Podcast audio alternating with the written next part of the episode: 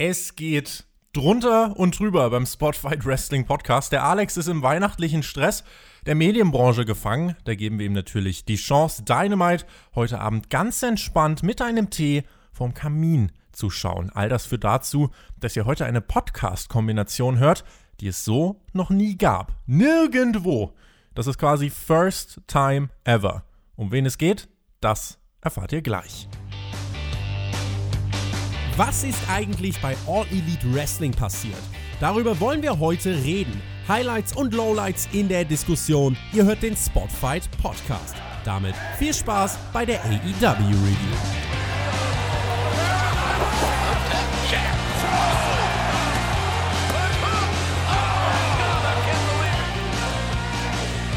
Rekorde wurden gebrochen am Dienstag bei Impact. Da schauten ganz schön viele Menschen zu. Auch auf YouTube bei uns ist der Bass aus der letzten Woche zu spüren.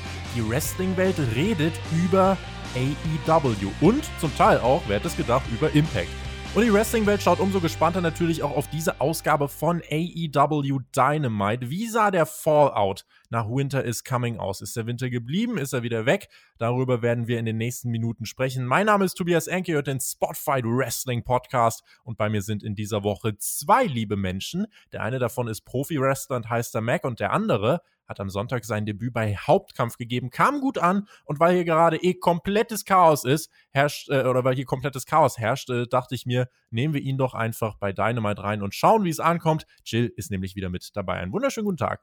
Ja, hallo Tobi, hallo Mac, hallo liebe Zuschauer. Ähm, wir haben am Sonntag bei Hauptkampf viel über Dynamite gesprochen und so wie es der Zufall jetzt möchte, finde ich mich jetzt heute hier wieder in der Review und freue mich mit euch über die dieswöchige Ausgabe ein bisschen zu quatschen. So schließt sich der Kreis. Wir alle drei haben gemeinsam, dass wir sehr heiß auf diese Ausgabe waren, denke ich. Es gab ja auch schon einiges, was bei Impact passiert ist. Darauf werden wir im Laufe dieser Review, keine Sorge, werden wir eingehen. Lehnt ihr euch mal entspannt zurück und lasst euch berieseln. Äh, Mac, du hast ja, ich habe natürlich schon mitgekriegt, du hast jetzt schon Luft geholt und wolltest schon. Und ich wollte dir jetzt die Frage stellen, letzte Woche kam der Winter. Was ist mit dem Hype passiert? Alles wieder Schnee von gestern? Absolut gar nicht. Wir sind bei WCW Monday Nitro Dynamite. Dynamite.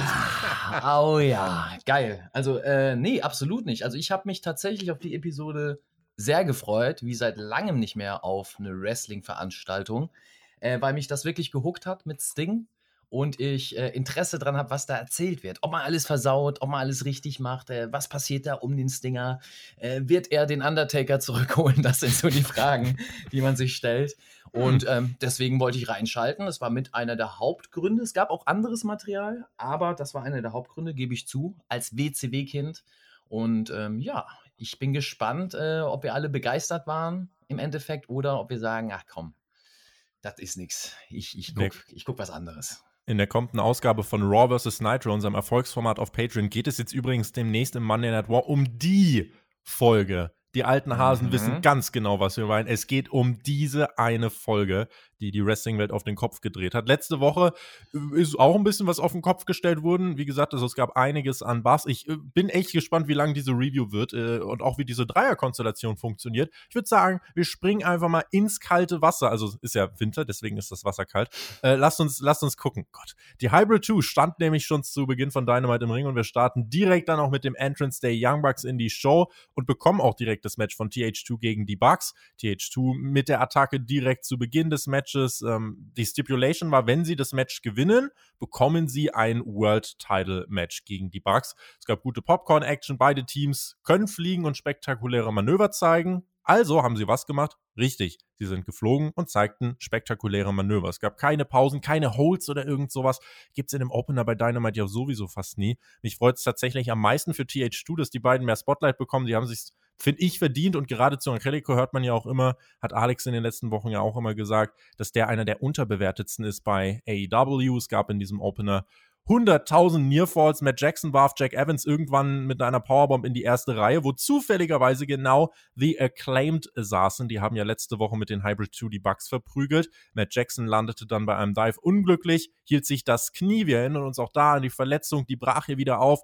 Und dann gab es einen fantastischen Konter vom, äh, äh, oder es gab einen fantastischen Konter der Bugs, der letzten Endes in einem Melzer-Driver resultierte, gegen Jack Evans auf den Hallenboden. Damit hat Nick aber das Bein seines Bruders extrem belastet ausgerastet. Die Young Bucks beißen aber auf die Zähne. Es gibt den Golden Trigger und den Sieg für die Young Bucks nach zwölf Minuten. Jill, in meinen Augen war das ein fantastischer Opener. Ja, für mich auf jeden Fall auch eins der Highlights der Show hier direkt zu Beginn. Ähm, ich finde es auch immer einen relativ niceen Start in die Show mit so einem Match zu beginnen. Ist ein Konzept, was ja in manch anderen Companies ein bisschen verloren gegangen ist. Ähm, du hast eigentlich das sehr gut zusammengefasst. Ich finde, das hat sich halt auch sehr wie ein Sprint angefühlt. Also es war wirklich sehr hohes Tempo drin. Ähm, tolle Aktionen, wirklich coole Sequenzen und hat einen direkt reingebracht in die Show und man, man war so ein bisschen daran gefesselt, einfach zu, zu schauen, was passiert, was machen die da. Alle paar Sekunden passiert irgendwas anderes. Ähm, ja, ein toller Opener in meinen Augen und auf jeden Fall äh, auch schön, dass TH2 dann hier mal ein bisschen Spotlight bekommen hat. Und du hast eben über Angelico gesprochen. Ich fand Jack Evans in diesem Match auch sehr cool. Also er hat da wirklich ein paar Spots rausgehauen, äh, die mich echt äh, ja, beeindruckt haben und cooles äh, Showing für die beiden auch. Die Stipulation war ja, wie gesagt, wenn TH2 das Match gewinnt, dann bekommen sie den Title Shot. In neun von zehn Fällen gewinnt genau dann zufälligerweise der Herausforderer. Mac, hier war es ja nicht so. Warst du vom Ausgang überrascht? Nee, war ich nicht, tatsächlich. Also ähm, an sich das Booking, was um die Young Bucks rum passiert, finde ich für AEW-Verhältnisse relativ unkreativ. Ähm, ich gucke dann natürlich immer aus der Worker-Sicht drauf und was ich schon selber miterlebt habe und selber kenne und kennengelernt habe in der Karriere an Bookings, ja, an Vorschlägen. Und das, was die, was die Young Bucks machen, also das, was ich gedacht hatte, wird auch bestätigt nach dem Match. Ähm, ja, zum Match an sich, da habt ihr eigentlich schon alles zugesagt. Also war ein Spotfest zum Start. Äh, war sicher für die Zielgruppe zum Reinkommen genau das Richtige. Also die Leute, die sie erreichen wollen und ich glaube auch der große Anteil der AEW-Fans, äh, für die war das ein richtig gutes Happening, ein super Opener. Und die Young Bucks haben für mich wie erwartet gesiegt. Also da gab es eigentlich wenig Überraschung. Nach dem Match wollen dann The Acclaimed in den Ring kommen, aber SCU ist zur Stelle, beschützen die Bucks. Das schreit nach einem Eight-Man-Tag-Team-Match. Wir warten jetzt mal ab, ähm, wer die Bucks als nächstes dann wirklich um die Titel herausfordern wird. Genug Teams gibt es ja bei AEW. Also man hat ja weiter die, also wie ich finde, die beste Tag-Team-Division der Welt ist dann jetzt natürlich ein interessanter Zeitpunkt, um jetzt mit The Acclaimed, werde ich nachher im Fazit nochmal drauf kommen, direkt neben, nach Top Flight nochmal das nächste Team hier im TV einzubringen. Ähm, ist, ist gewagt und ich bin mal gespannt, wie man sie in den nächsten Wochen denn einsetzen wird, weil sind jetzt schon relativ viele Menschen hier. Findet ihr das gut? Also diese Herangehensweise, dieses Schema, also das ist das, was ich mir als Kritikpunkt aufgeschrieben habe. Ähm, an sich äh, ums Booking. Also zu den Young Bucks brauche ich ja nicht viel zu sagen. Ihr wisst ja, wie ich dazu stehe. Äh, mir geht es aber eher um die Erzählung der Tag-Team-Division, weil Tobi ja ein großer. Ja, was hast du? Du hast ihm eine 1 gegeben, ne, in der Wertung? Als wir was das damals, damals bewertet haben, äh, von wegen, was so bei AEW an den Divisionen, was wir für Noten geben würden. Es war mal eine Frage und da habe ich den ganzen hat eine 4 gegeben. Bekommen, ja. Genau, und du hattest denen eine 1 bekommen, äh, gegeben. Und ähm, hier finde ich das ein Paradebeispiel, dass das nicht eins würdig ist. Also für mich gibt es nicht wirklich ein, eine starke Division. Es gibt starke Tag-Teams und sicherlich in einzelnen Fällen die stärksten Tag-Team-Matches, die wir gesehen haben in den letzten Jahren. Gar keine Frage. Aber die Division ist für mich nicht wirklich vorhanden. Denn äh, hier baust du auch um die Young Bucks rum was auf, sehr unkreativ. Und zwar Schema F in dem Fall. Und das bin ich für AEW nicht gewohnt. Man bringt immer wieder ein Nobody-Tag-Team rein, bietet denen die Bühne. Ich weiß, was der Hintergedanke ist. Nur die Young Bucks sind keine, ich sag mal, keine Moxleys und keine Cody Rhodes. Das sind keine Mainstream-Superstars, die quasi einen anderen die Bühne bieten sollten oder, ähm, sag ich mal, ihre Star-Power darauf abmünzen können. Das gelingt nicht. Dadurch wirkt das alles nicht so wertig, wie es eigentlich sein kann. Und wenn sie das jetzt eine ganze Zeit lang fahren, glaube ich, dass du eher die Titel abwertest anstatt sie aufwertest und die Division abwertest, anstatt sie aufwertest. Weil was ist das denn für eine Hürde oder was ist das denn für ein Kampf für einen Wrestler, wenn man es mal so annimmt, wenn man in eine Promotion kommt und gleich Titelchancen bekommt, bloß weil man die Champions herausfordert oder attackiert. das finde ich halt so ein also bisschen fragwürdig. Ich würde ich würde dir da zustimmen. Ähm, ich finde eine Sache, die mir auch aufgefallen ist beim Opener, AW legt ja eigentlich auch relativ viel Wert auf ihr ja, Rekordsystem, ähm, wo es nach der Wertung geht, wer dann der Number One Contender wird. Und ich weiß jetzt nicht genau, was der Rekord von TH2 ist, aber ich glaube nicht, dass sie die Number One Contender wären. Und wenn sie dann dieses Match gewinnen, wären sie dann aber Number One Contender. Das ist dann irgendwo auch so, ein, so eine Lücke. Da fehlt es dann irgendwo so ein bisschen an Logik. Und was ich auch noch sagen will, ist, wir haben bei Hauptkampf auch darüber gesprochen, dass ja, bei den zwei Stunden nicht immer genug Sendezeit für viele Talente ist. Und wenn man jetzt weiterhin auch viele Tag-Teams reinbringen will, dann stelle ich das durchaus in Frage, dass man das auch schafft, diese dann wirklich alle gut zu etablieren. Und klar ist es ein schönes äh, Spotlight für diese Teams, reinzukommen, so ein großes Match zu haben gegen die Young Bucks. Äh, wie viel es aber dann im Endeffekt auch bringt, wenn sie jedes Mal das Match dann verlieren, das haben wir jetzt ein paar Mal gesehen, ist dann auch so die Frage. Also ähm, das Potenzial der Tag Team Division ist, glaube ich, immens. Mhm. Also da müssen wir uns nicht drüber streiten, aber umsetzen könnte man das Ganze, glaube ich, schon noch ein bisschen besser. Gut, dann spreche ich äh, nicht in euren Einklang mit ein, sondern sage, dass ich das, wie man das hier gemacht hat, äh, sehr gut fand, völlig zufrieden war, das mich abgeholt hat, weil äh, im Endeffekt hat es das erreicht, was es erreichen sollte. Mein Problem nachher am Ende der Show wird ein anderes sein. Ich finde es auch gut, wie Top Flight zum Beispiel eingeführt wurde. Die äh, sind sehr gut angekommen und es ist halt diese diese Form von Popcorn-Wrestling, die dann da rauskommt, die im Endeffekt jetzt keinem schadet und eigentlich allen hilft, äh, denn TH2 hat jetzt hier Spotlight bekommen und der Zuschauer sieht, ah, okay, die können ja auch was leisten. Die Young Bucks äh, setzen sich durch, weil sie die Champions sind ähm, und verlieren auch nicht direkt, sondern äh, das geht dann alles seinen geordneten Gang. Ich habe tatsächlich auch eine Zeit lang überlegt, boah, irgendwie TH2, die müssen das Match doch eigentlich schon gewinnen, sonst wird es diese Stipulation ja auch gar nicht geben. Aber äh, da hat man mich zumindest gekriegt äh, und hat gesagt, nö, die Bank, äh, Young Bucks gewinnen einfach trotzdem. Und jetzt wird man halt in den nächsten Wochen dann mit einigen Tag-Team-Konstellationen neuen Herausforderer finden. Dass jetzt hier kein tiefgründiges äh, Storytelling wie bei Kenny Omega und Adam Page vorhanden ist, das stimmt muss ja, sagen, das erwartet man aber auch gar nicht. Ich, Mir geht es eher um das Booking dahinter. Ich meine ja, ich gucke da aus einer anderen Sicht drauf. Leider, ja, ich würde auch lieber gern das Produkt einfach nur so äh, genießen können, beziehungsweise ähm, aus einer reinen Fansicht drauf gucken. Ähm, aber ich gucke halt das Booking vor allem dahinter oder was man rausmachen könnte und äh, was umgesetzt wird, was wird im, auf der großen Bühne umgesetzt, also im Mainstream und was ist typisch Indie. Und da muss ich leider sagen, deswegen halte ich bis jetzt auch nicht viel von der Division. Das ist alles, und das merken wir gleich, weil danach kommen wir auf ein Mainstream-Niveau, sofort mit der nächsten Promo. Ähm, das ist für mich Indie-Niveau. Und da kann ich dir bestimmt zehn Promotions zeigen, die genau dieses Schema fahren, die das teilweise sogar noch besser erzählen. Und das ist nicht was, was für mich, äh, sage ich mal, Mainstream-TV würdig ist und was mich absolut abholt. Aber das ist mein Geschmack und meine Eben. Sichtweise und gucke da natürlich auch mit einem ganz anderen Auge drauf. Die, die TV-Zahlen sind ja auch so, dass tatsächlich sowas wie Topflight gegen Young Bucks, dass das zum Beispiel so viele junge Zuschauer zieht wie nichts anderes. Ähm, aber das sind einfach Sachen so, okay, ist Geschmackssache. Schreibt uns dann natürlich auch gerne in die Kommentare, äh, was sagt ihr, ist die AW Tag Team Division ein Wrack oder. Ja, ganz äh, und gar nicht, ja. Oder, oder wie, wie sieht es da aus? Wollt ihr mehr, dass es Mainstream-lastiger ist? Findet ihr es gut, dass es jetzt so einen anderen Stil gibt? Schreibt uns das gerne in die Kommentare. Es gab, äh, um den Haken hier dran zu machen, äh, im Anschluss eine MJF-Promo, Kampfansage an Orange Cassidy. Und äh, MJF meinte, ich werde heute ein paar nicht so smarte Marks sauer machen und Cassidy zerquetschen. Es gab in der Folge den Card Rundown, eine super vollgepackte Ausgabe mit Sting, mit Shaq, mit Kenny Omega, eine ganze Menge, fast schon zu viel für zwei Stunden. Es gab da noch mhm. ein Video von Darby Allen äh, und der saß dabei einem Psychologen und erinnerte sich an die hinterlistigen Attacken von Team Taz und meinte auch Brian Cage, das ist so ein Typ, mit solchen Leuten habe ich es äh, hab zu tun, seitdem ich geboren bin. Wurde schon immer von solchen äh, ja, Big Guys auf mich herabgeschaut. Brian Cage, du gegen mich, TNT Championship. Also das ist das, wo es, äh, wo es hingeht dann in naher Zukunft. Und dann wurde noch eine Skizze von Sting gezeigt und Darby tat etwas, was er sonst nie tut. Er hat einfach gelacht, Mac, und hat mhm. sich gefreut. Ja, der hat da ein bisschen gelächelt.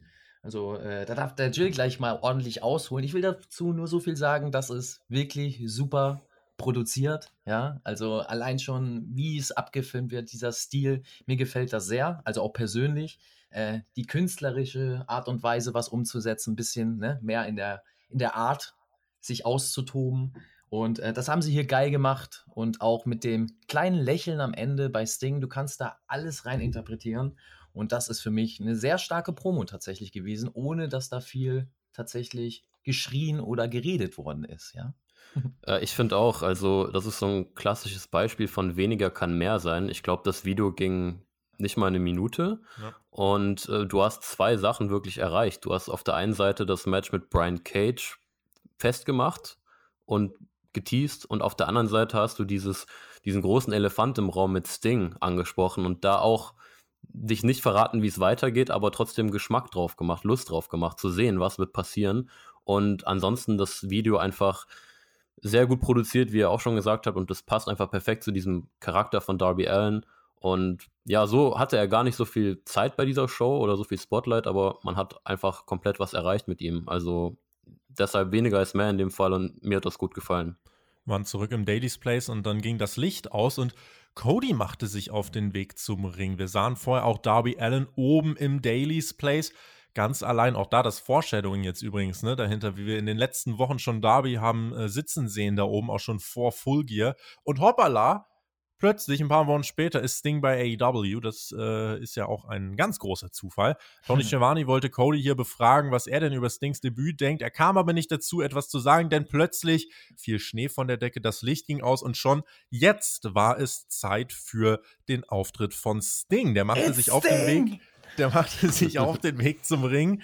What's the agenda of The Stinger. Aber erstmal bewaffnete sich Arn Anderson mit dem Mikrofon. Es gab laute Sting-Chants und Arn meinte, sorry, ich muss dir nochmal näher kommen, weil ich glaube den ganzen Kram immer noch nicht. Aber du hast was zu klären, Cody hat was zu klären. Leute, ich bin raus. Und auch Tony Schiavone hat dann gemeint, ja, wer bin ich eigentlich? Und wollte auch gehen, aber Sting hat gesagt, ja, komm, bleib hier. Äh, sag doch nochmal, it's Sting. Und alle haben sich gefreut. Es gab This is Awesome Chance. Und auch Cody meinte, auch Cody meinte, welcome back. Alle haben ein bisschen den Fanboy raushängen lassen. Cody meinte, ich habe sehr, sehr, sehr lang darauf gewartet, mit dir einen Ring zu teilen. Sting meinte, Cody, ich bin aber gar nicht wegen dir hier. Zumindest jetzt nicht. Gibt was anderes, was sich hier so, so vertraut, so familiär anfühlt. Und dann zeigte er oben, ganz, ganz oben hin ins Daily's Place, wo Darby Allen saß und sich das angeschaut hat.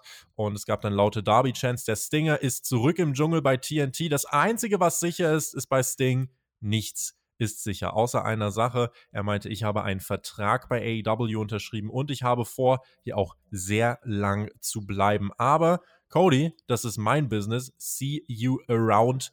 Kid. Jetzt ist natürlich die Frage, was machen wir aus dieser Promo? So genau wissen wir noch immer nicht, was Sting will. Wir wissen, er ist wegen Darby Allen zu AW gekommen. Er hat sich vorerst äh, nichts mit Cody vorgenommen und Jill, es ist sicher, dass nichts sicher ist.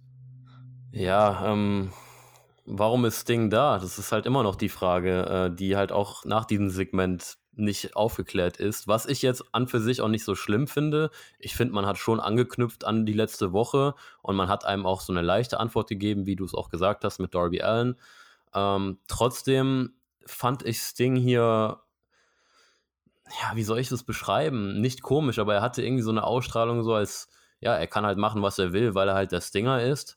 Und oh, dann auch ja. so ein bisschen, bisschen diese, diese Art gegenüber Cody, so nach dem Motto, so ja, komm, ich bin das Dinger, ähm, du musst jetzt hier nicht so tun, als wärst du so ein Big Deal neben mir. Ähm, sehr interessant, aber in meinen Augen, wie er sich hier gegeben hat, hat es irgendwie doch darauf hingedeutet, dass wir ihn aktiv im Ring sehen werden. Er war nicht dieses dunkle Mysterium auf jeden Fall. Ich glaube, das ist was, wo auch einige sagen werden, boah, das hätte ich mir schon ein bisschen anders vorgestellt. Ähm, Mac, was, was hast du aus der Promo gemacht? Das war so geil, ja, das war so schön. Also wirklich, äh, ich finde, ich find, fand auch das Segment mega geil. Ich finde das super geil, wie Sting dargestellt wird. Ähm, ich finde das gerade wichtig, dass er eben nicht als Mysterium, nicht als Undertaker 2.0 dargestellt wird, nicht drüber.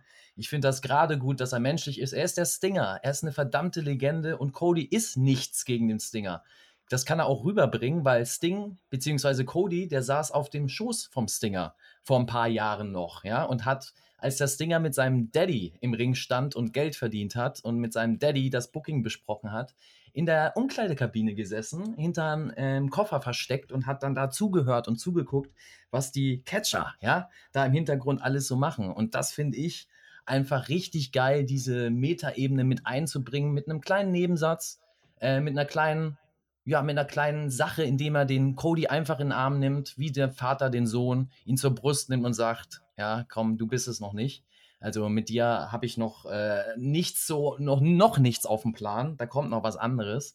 Ähm, für mich auch eine Bestätigung, ich habe dem Tobi ja schon in der letzten Woche Äh, wir schreiben ja gerne mal so auch privat hin und her über die Themen und habe ihm da schon gesagt, ah, ich feiere Cody, ich feiere das, wie er sich darstellt, wie er auch Business macht. Ähm, um jetzt da nicht zu weit auszuholen, ich feiere das einfach, dass um sich, um ihn rum immer die Hauptstories abspielen, dass er einer der, der Magnetpunkte ist. Und auch hier habe ich gesagt, warte mal ab, Sting ist nicht primär für, klar, im Nachhinein für Darby sicherlich da, aber primär wird das sich um Cody rumspinnen. Und auch hier hat das angefangen und da hat man mich mit mir gut gespielt, dass es um Cody ging. Und als Sting dann gebracht hat, äh, es gibt da jemand anderen, hat oben in die Ränge geguckt und da saß dann Darby, dachte ich, geil, geil. Jetzt habt ihr eigentlich das, was ich dachte und das ist für mich ganz, ganz wichtig als Worker, mit mir auch zu spielen. Also, dass ich nicht denke, okay, ich weiß, wie das abläuft, das wird so und so kommen, ich kenne das alles, sondern tatsächlich mich auch noch hier und da überraschen kann. Und es hat man damit geschafft, dass dann doch wieder das Spotlight auf Darby gefallen ist und dass man mit einem Fragezeichen zurückgeblieben ist. Weil ich liebe das, mitzudenken, ich liebe das, mitzuspekulieren. Ich bin kein Freund davon, der einfachen Erzählung, der typischen WWE-Erzählung, alles aufs Brot zu schmieren ähm, sondern denk ein bisschen selber mit und warte ab. Und das mag ich gerade. Also ich könnte noch ein paar Wochen warten, bis man wirklich weiß, was der Stinger tatsächlich will. Sting kann ja ein Schlüssel sein, um Leute wie Darby zu Topstars zu machen. Ich glaube nicht, dass Sting gekommen ist, um Darby jetzt bald den TNT-Titel wegzunehmen. Vielleicht um Darby aber insofern zu helfen, dass dieser mehr und mehr auf sich achtet, äh, als sich irgendwie vor brennende Autos zu werfen oder so. Also ich sehe da viele Möglichkeiten, auch für coole Videopakete. Ein Singles-Match von Sting, da bleibe ich jedoch dabei, das will ich weiterhin nicht sehen. Maximal ein Cinematic-Match, wenn man das unbedingt machen will. Aber wir vergessen mal bitte nicht, der Mann ist über 60 und sollte keine Bumps mehr nehmen und erst recht nicht in diesem jungen Roster auf Titeljagd gehen. Aber danach sah es jetzt zumindest nicht unmittelbar aus, aber da gab es ja auch ein paar Berichte. Es scheint jetzt nicht mehr komplett ausgeschlossen zu sein, dass Sting zumindest äh, ja irgendwie solche Cinematic Matches eventuell mal involviert sein könnte. Das Segment hat erreicht, dass du weiter Fragezeichen über dem Kopf hast. Ich glaube, bei einigen wird es ein bisschen Magie von Sting genommen haben, weil sie dachten, er ist dieses Mysterium. Aber gut, that's the way it is. So wird es jetzt auch weitergehen. Und man hat es geschafft, dass man auch nächste Woche sich fragt, okay, was will Sting? Wo taucht er auf? Und wenn man äh, damit so dieses kleine Quäntchen kreiert hat, wo jemand sagt, boah, ich müsste nächste Woche schon reingucken, um das wenigstens noch zu sehen, äh, dann hat man ja eigentlich Jill was richtig gemacht. Ja, das stimmt. Also ich habe ja auch letztens schon gesagt, äh, man muss jetzt nicht alles direkt auflösen. Es geht einfach darum, die Leute weiterhin äh, dazu zu bringen, einschalten zu wollen und diese Story einfach gut aufzubauen. Mac hat es eben gesagt, ich bin auch ein Freund davon, wenn man etwas lange aufbaut und auch nicht so offensichtlich, dass man mitdenken kann und das hat man ja hier auf jeden Fall noch. Ähm, ich persönlich fand es auch nicht schlimm, dass Ding quasi nicht dieses Mysterium war. Ich habe es ja eben gesagt, ich fand es auf jeden Fall ein bisschen ungewohnt und ich habe auch nicht so direkt damit gerechnet, dass er sich so gibt, wie er sich gegeben hat. Aber es ist auch was anderes, von daher auch schön zu sehen. Ähm, ja, die Frage bleibt halt, was wird er jetzt machen? Ich finde, man deutet schon irgendwie so auf Cody hin und mein persönliches Gefühl nach dieser Ausgabe ist auch, dass es wirklich sein könnte, dass wir dieses Match irgendwann zu sehen bekommen, weil ich frage mich halt, was wird der Payoff am Ende von dem ganzen Ding sein? Mhm. Ähm, da muss man halt jetzt einfach weiter Dass zuschauen. Dass Cody sein Match bekommt.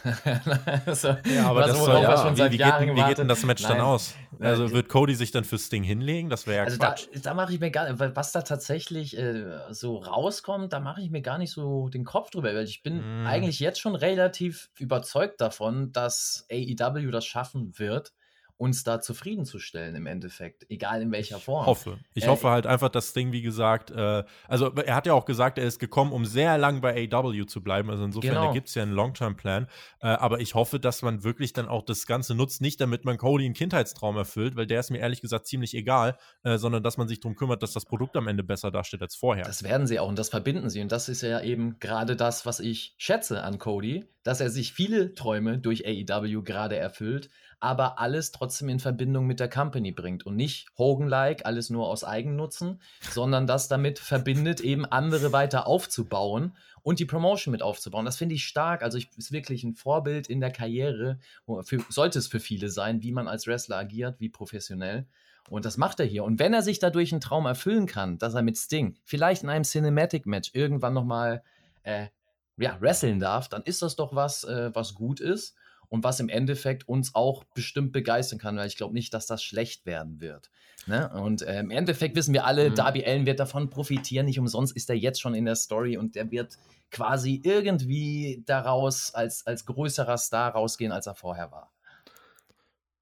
Brother Friends. Team Tess war backstage. Ricky, Brian, Cage, Will Hobbs und auch der Sohn von Tess, Hook, der trainiert nun mit Team Taz und nicht mehr bei Cody. Alle sagten kurz was, außer Hook und Will Hobbs. Hook erinnert mich immer noch an so einen Raver aus Berlin-Kreuzberg. Schwarzer Hook, Hoodie, Bauchtasche Hook, und will, also ich will damit sagen, er sieht aus wie ein realer Charakter, so aus dem Leben gegriffen. Ich glaube, damit können jüngere Zuschauer was anfangen. Ansonsten Ricky Starks natürlich, er ist, mal, er ist der junge Rock, er stylt sich hier seinen Weg zurecht. Geiles Winteroutfit, das möchte ich hier an dieser Stelle nochmal erwähnen. Ricky Starks. Wo ist TJ? Ich brauche ihn hier. Ricky Starks. Mua. Ich ja, ich finde Ricky Starks, der Ricky Starks, der, der drückt dieses Charisma einfach wahnsinnig aus. Also diese Ausstrahlung ist echt. Ist so. Es kommt krass rüber. Das stimmt außer, das steht außer Frage. Habe ich auch schon gesagt, Ricky Starks ist, ist, ist Gold, definitiv. Ein Megatalent. Aber ich bin da bei TJ mit den Socken, ohne Socken. Ja, Schuhe. aber ihr redet doch über ihn. Es ist doch alles erreicht. Es hört auf, was da irgendwie. Es ist exakt richtig. The Rock hat dasselbe an den feiert ja auch, ihr Marks. Ja. FTA gegen die Varsity Blondes, Brian Pillman und äh, äh, Griff Garrison, also Brian Pillman Jr. und Griff Garrison. Das Match war ausgeglichen. Die Varsity Blondes durften hier in ihrem TV-Debüt als Team äh, auch ein bisschen was zeigen. Einen Nearfall gab es, aber nach acht Minuten dann das Match vorbei. Midnight Express und der Sieg für FTA. Das hat seinen Zweck erfüllt. FTA is back in the game. Sie gewinnen. Die Varsity Blondes bekommen TV-Zeit. Solid Stuff. Ich finde, viel mehr kann man hier eigentlich nicht dazu sagen. Also ich habe auch nicht viel dazu zu sagen. Ich glaube, man könnte ja halt vielleicht nur so ein bisschen daran anknüpfen, was Mac und ich am Anfang schon gesagt haben, weil das quasi genau dasselbe ist. Wir haben hier die Varsity Blondes, die halt jetzt so introduced werden mit einer Niederlage. Und da muss, muss ich dann auch sagen, okay, ich will jetzt mal sehen, wie das halt die nächsten Wochen dann aussieht, ob die überhaupt noch gefeatured werden oder ob das jetzt einfach mal nur so ein Showcase-Auftritt war. Das sind welche, wie übrigens Top Flight und The Acclaimed, hätte ich kein Problem damit, wenn man die zu Impact schickt. Also wir kommen nachher nochmal zu ja, Impact, aber das, sind so, sind, das sind so, die Sachen, dafür kannst du da Impact jetzt nutzen, um die ja. Leute, die bei Dynamite nicht reinpassen, um denen bei Impact TV Zeit zu geben. Das wäre auf jeden Fall eine gute Lösung. Wird passieren. Gehe ich auch ganz stark von aus. Äh, ich muss aber hier sagen, hier bin ich nicht ganz so kritisch in der Hinsicht, dass man ähm, jetzt ein frisches Tag-Team bringt, weil wir haben hier keine Champions im Ring stehen. Äh, das ist nicht das Aushängeschild der Tag-Team-Division und das Beste, was du überhaupt hast, sondern äh, natürlich das Beste, was du überhaupt hast mit FTA. Aber ähm, ja, die sind nicht im Spotlight oder in der Rolle des Champions. Und da kann man sowas machen. Da kann man so ein neues Team ansetzen und reinbringen. Ob die jetzt da als Sieger rausgehen oder nicht, gut, darüber kann man streiten. Ähm, aber ich finde das nicht so schlimm, wie, wie gesagt, wenn der Champion dann da steht und diesen Job dann übernimmt. Weil als Champion hast du andere Aufgaben, äh, vor allem den Titel besser zu präsentieren und soll ich mal, wie soll ich sagen, die Division noch höher zu präsentieren. Und äh, ja, das hat man hier besser gemacht. Ähm, ja, was soll man noch zu sagen? Das war, wie ihr gesagt habt, ein solides Match. Äh, und die ja. beiden Varsity Blondes finde ich interessant, die Zusammenstellung. Ich finde das gut für Brian Pillman äh, Jr., dass er eben noch nicht in das absolute Spotlight gedrängt wird und diesen Druck spürt, Second Generation Wrestler, wir halten viel von dir, bla bla bla bla bla, sondern dass er erstmal sich austoben kann im Tag-Team dafür, viel lernt, ähnlich wie beim Jungle Boy und dass wir dann mit dem Jungle Boy und ihm in der Zukunft sicherlich äh, zwei weitere Topstars bei EW sehen werden. Wenn ihr diese Show bewerten möchtet, übrigens könnt ihr das tun auf www.spotfight.de. Da könnt ihr auch auf diesen Podcast zugreifen, selbstverständlich. Und ihr habt die Möglichkeit, äh, ja, euer Voting abzugeben. Wie bewertet ihr die Show? Schaut da doch mal gern vorbei. Nach dem Match gab es noch einen kurzen äh, Stairdown von FTR mit dem Jurassic Express. Kleiner Aufbau für ein mögliches Match der beiden zeitnah. Außerdem hatten wir Alex Marvez, der interviewte den Hangman. Äh, und der Hangman braucht Tag Team Partner für kommende Woche, denn der trifft er auf die Private Party und Matt Hardy. Grund ist die Eliminierung in der Battle Royal letzte Woche. Auf einmal hinter der Bar tauchen dann John Silver und Alex Reynolds auf und Hangman fragt, was macht ihr denn da und wie lange seid ihr da? Und die meinen, ja, so äh, umgeschätzt sieben Tage. Und sie tauchten dann auf und mussten gar nicht viel tun, damit der Hangman dann sagt, ja gut, ist ein Match, machen wir nächste Woche so, aber ich werde euch nicht beitreten oder so eine komische Geste machen oder so. Und John Silver reitete dann auf seinem imaginären Pferd davon und spielte Cowboy.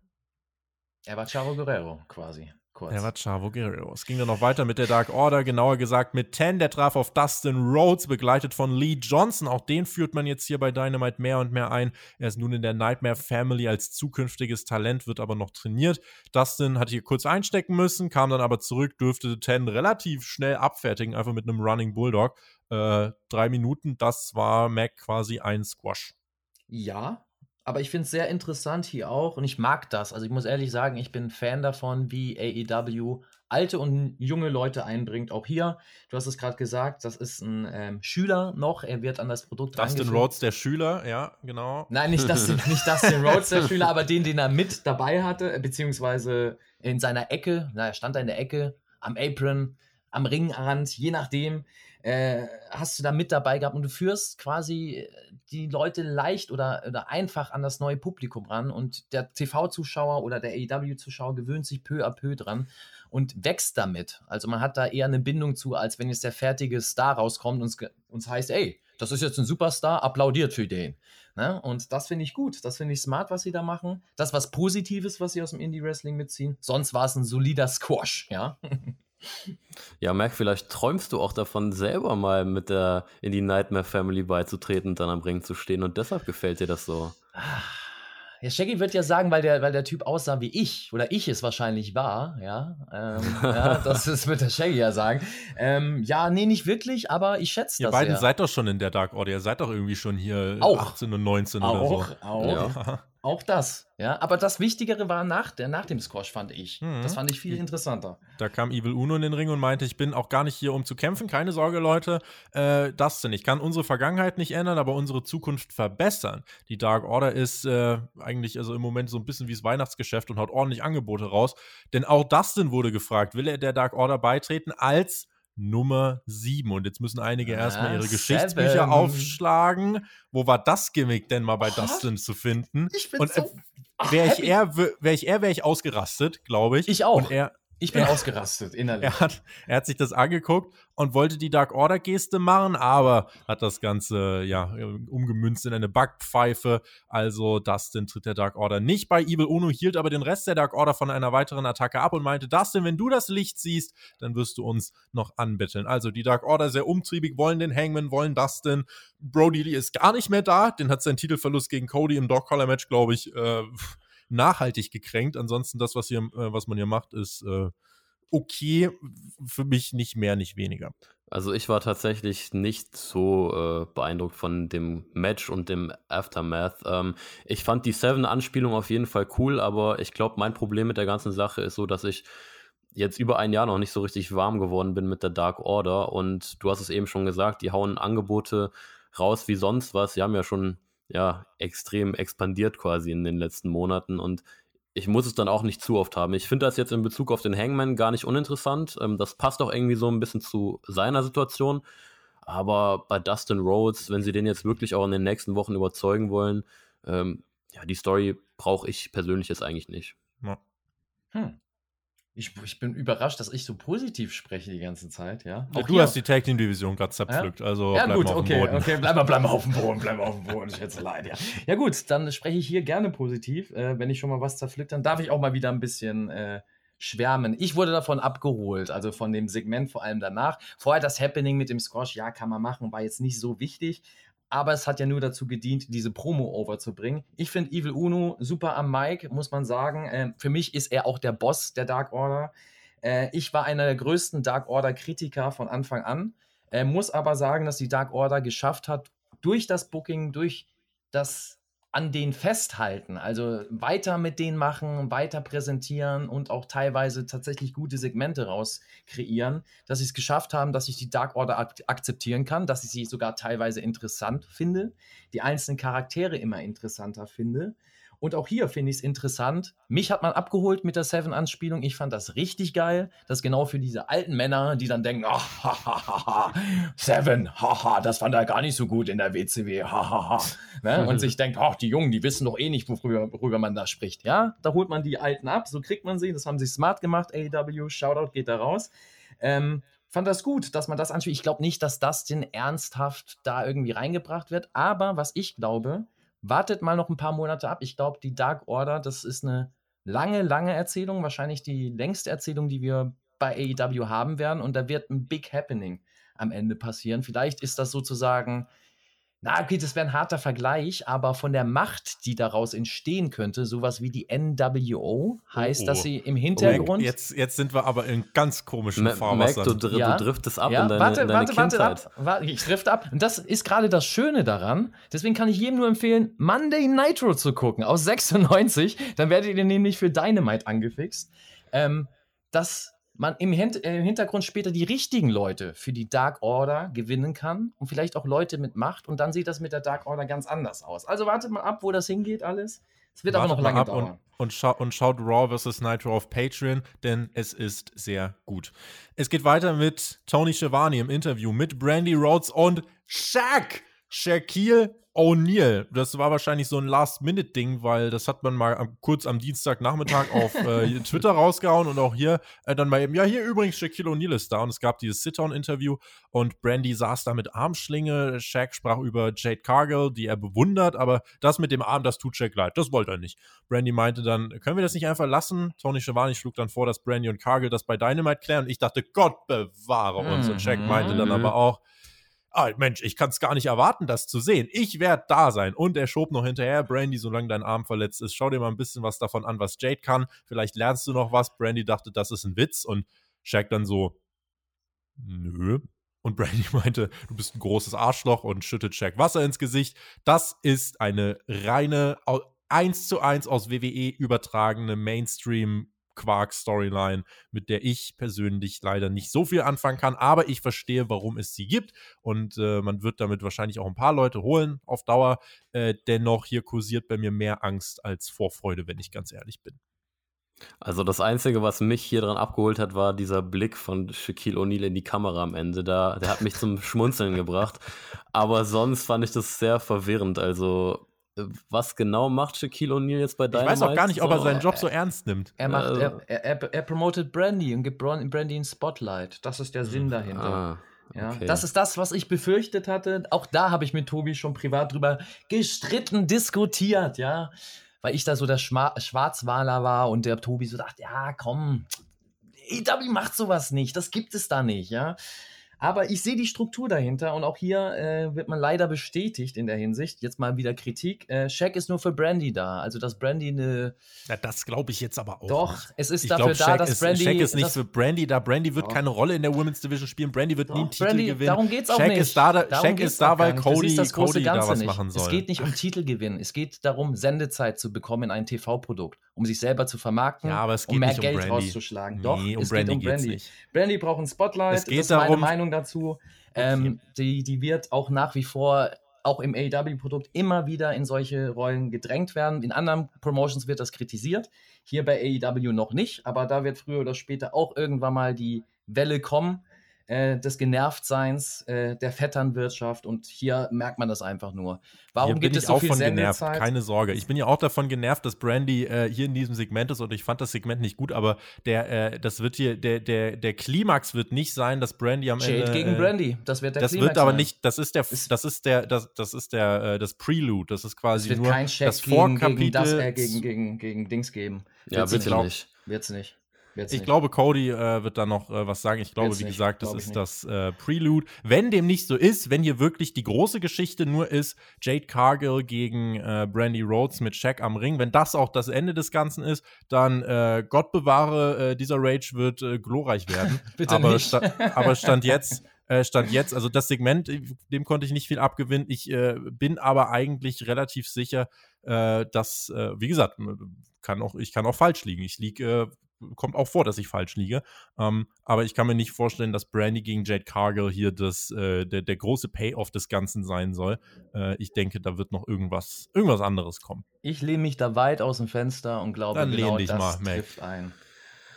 Ja, ich glaube auch, dass es auf Jade gegen Brandy rauslaufen wird und Shaquille O'Neal jetzt einfach nochmal ge gebracht wurde, um zu sagen, hey, wir hatten Shaquille, Shaquille O'Neal da, ähm, das bringt ein paar Views, ein paar Leute denken sich, oh, das muss ich aber sehen und fertig. Chris Jericho kam heraus, den muss man sehen. Mit dem Inner Circle im Anhang. Mittlerweile hat die Crowd auch gelernt, den zweiten Chorus mitzusingen, um Papa Jericho happy zu machen. Und er meinte dann, es ist eine ernste Nacht für den Inner Circle. Wir trennen uns heute oder wir halten zusammen. Jerichos Jackett übrigens, schönes Lavamuster. Ich verteile dafür ganz nebenbei solide dreieinhalb von fünf Erdkerne. Und Jericho meinte, Santana, der ist übrigens noch richtig angepisst, der ist auch diese Woche gar nicht mit dabei. Und dann ging es so ein bisschen hin und her. Man hat da einige Stories fortgeführt. Sammy erhob seine Stimme und äh, sollte einen Handshake mit MJF äh, vollführen. Und Sammy meinte dann ganz ernst zu Jericho: Ey, ich vertraue dir, aber sobald irgendwas passieren sollte, noch eine Sache, dann werde ich den Inner Circle verlassen, Chris. Und es gab den Handshake von Sammy und MJF. Wieder Villains. Ortiz hat auch noch ein bisschen äh, Sammy ja, gesagt: Ey, komm, Sammy, mach's einfach, du stehst über MJF. You are better than him and you know it. Gab es von MJF nur ein müdes Lächeln, also das treibt man voran. Und als ich dachte, das Segment ist vorbei, gab es noch was anderes, denn dann hat Jake Hager gemeint: Ey Leute, dieser Creep da drüben, Wardlow, kann er mal aufhören, mich die ganze Zeit anzugucken? Seit Monaten. Und Wardlow meinte, du glotzt mich doch die ganze Zeit an. Jericho schaffte es dann recht schnell, die beiden davon zu überzeugen, sich nicht mehr anzustarren. Was haben sie gemacht? Sie haben sich gerade nach vorne gestellt und trotzdem über die Schulter geschielt, nach links und rechts. Insofern, also auch da geht's weiter. Ähm, das, das fand ich sogar relativ lustig. Also die Stimmung, Mac, im Inner Circle, sie ist ziemlich angespannt und man erzählt hier relativ viele Sachen und man wartet eigentlich jetzt nur drauf, äh, wie das dann in den nächsten Wochen und Monaten zur äh, famosen Zerstörung kommen wird. Definitiv. Und ich finde es gut, dass man hier wieder äh, für mich ins Positive gegangen ist. Also Inner Circle die letzten Wochen, ja, war so, wo ich dann gesagt habe, es war mehr Sympathie, als jetzt objektiv zu sagen, die Segmente waren wirklich stark oder richtig humorvoll. Ähm, und hier geht man wieder für mich den richtigen Weg, so ein bisschen Ernsthaftigkeit reinzubringen und vor allem die Charaktere zu erzählen. Gut, das hat man die ganze Zeit nicht vergessen, aber hier ist es noch mal ein bisschen mehr rausgekommen. Und für mich ist hier das Zitat oder die Quote der Woche entstanden, tatsächlich. Und die kam von Ortiz und äh, MJF oder ein Dialog der Woche. Ähm, es hieß, You growing on me like a fungus, but you growing on me. So, also du wächst auf mir wie ein Pilz, aber du wächst auf mir, war die Aussage von Ortiz und MJF ganz trocken, nur Progress, also zumindest Fortschritt, ja, es geht weiter. Ja, und das fand ich halt einfach geil, weil das, oh, ich liebe das, das ist authentisch, die wirken wirklich so, als ob sie so sprechen würden. Diese Charaktere, wie wir da im Ring sehen, die lesen nicht was ab, ja, die müssen nicht äh, irgendwelche Texte sich merken und irgendeinen Charakter spinnen und Schauspielern. Nein, die sind so, glaubt man zumindest. Zumindest bringen sie es so authentisch rüber, dass man es abkaufen kann. Und das finde ich gut. Das finde ich super stark. Und auch das Segment weckte Emotionen, Sympathien für die jeweiligen Charaktere. Also für mich hast du damit alles richtig gemacht. Ob man jetzt die einzelnen Charaktere mag oder nicht, ist ein anderes Thema. Aber was es sein soll, ein Segment, was jeden weiterbringt, finde ich, hat man alles gut umgesetzt. Mir hat es auch super gefallen. Ähm, ich bin generell ein großer Fan von all den zusammen. Also ich finde, die kreieren einfach fast jede Woche eine super Unterhaltung. Und du hast es schon angesprochen, Mac, was mir hier am besten gefallen hat, ist diese Dynamik, die sich halt weiterentwickelt hat. Du hast Ortiz gehabt, der hier relativ viel geredet hat oder zumindest einen größeren Teil eingenommen hat. Und er war ja jemand, der vor ein paar Wochen noch wirklich komplett gegen diesen Zusammenschluss war. Das hat sich entwickelt. Sammy Guevara, der hier wirklich sich auch mal aufgedrängt hat und so gezeigt hat, ey, äh, bis hier und nicht weiter so. Ähm, ich weiß, ich bin zwar nur Sammy in dieser Gruppe, aber das lasse ich mir nicht gefallen. Ähm, und im Endeffekt hat man dann viel geteased und trotzdem haben sie sich vertragen. Und man hat trotzdem sehr viel Potenzial für die nächsten Wochen, Monate. Ich glaube, wir werden auf jeden Fall irgendwann auch ein großes Match zwischen Sammy und MJF sehen. Ja. Ähm, und die hat Tobi ja recht gehabt, ne? Tobi hat das ja schon von Anfang an, ja, hat er gesagt, pass mal auf, der Sammy, das wird mhm. ein großes Babyface vom Inner ja. Circle. Ja, den ja. bauen sie schön auf und hier sieht man es, hier sieht man das. Hat auch ordentlich Jubel abbekommen. Natürlich, auch zu Recht. Den muss man ja auch nur mögen in dieser, mhm. in dieser Rolle, definitiv. Mhm. Also gut gemacht. Ja. Sehr gut. also ich war, auch, ich war auch zufrieden, was das anging. Und äh, muss sagen, also auch wenn die letzten Wochen beim Inner Circle, ja, man hat das so wohlwollend dann abgenickt und hör, aber jetzt äh, war dann wirklich ein bisschen, jetzt ist man auch mal auf einige Sachen wirklich dann äh, konkret eingegangen.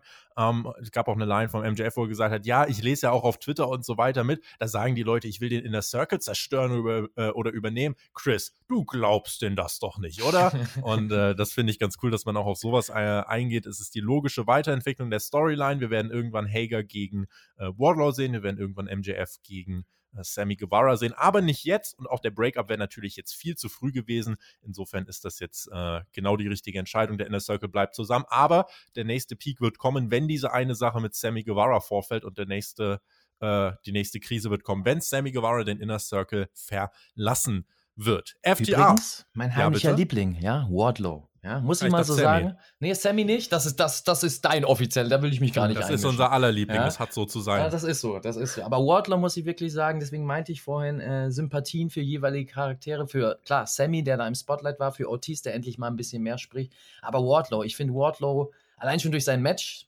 ne, oder die Matches, die er gezeigt hat, äh, mega Talent, aber ich finde auch, der ist mega charismatisch. Das sieht man jetzt noch nicht so, weil er noch nicht in so einer Sprecher, in so einer Alpha-Rolle ist. Aber ich fand, was er jetzt schon so, er hat schon ein bisschen geteased. Ich bin gespannt. Das ist jetzt schon mal mein, mein wie soll man sagen, mein Rohdiamant, den ich beobachten werde. Ja?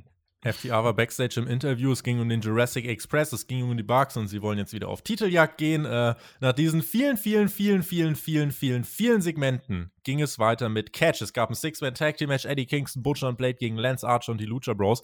Lance Archer kam nicht heraus, sondern flog heraus. Sofort die Attacke, wilder Brawl, alle Beteiligten. Der Butcher beförderte Penta durch, den, äh, durch den äh, Time äh, Timekeepers Table, den Zeitnehmertisch. Penta wurde dann auch von Offiziellen erstmal weggebracht. Es war also ein 3-on-2-Handicap-Match. Ich äh, hätte eigentlich fest damit gerechnet, dass Penta wiederkommt, aber der kam nicht zurück. Es gab eine lange Heat-Phase der Heels, Hottag von Phoenix zu Archer, der einmal alles niederwalzte für viele Minuten. Ray Phoenix durfte nochmal ein großes Comeback zeigen, hat dann aber sich bei einem Dive ganz böse äh, auf, auf, auf eine Nackenlandung begeben. Also das war nicht so schön anzusehen. Im Ring kurz darauf Full Death von von Butcher und Blade damit der Sieg für die Heels. Archer war das egal, der walzte einfach weiter und dann kam der Butcher seinem Partner Blade zur Hilfe. Die Heels zogen sich zurück. Jake Roberts atmete schwer und ich habe mir notiert, äh, ist okay, alles, was hier passiert. Ich will aber eigentlich nur Puck gegen Kingston sehen. Puck ist jetzt aber erstmal wieder zu Hause wahrscheinlich ja, für ein paar der? Wochen.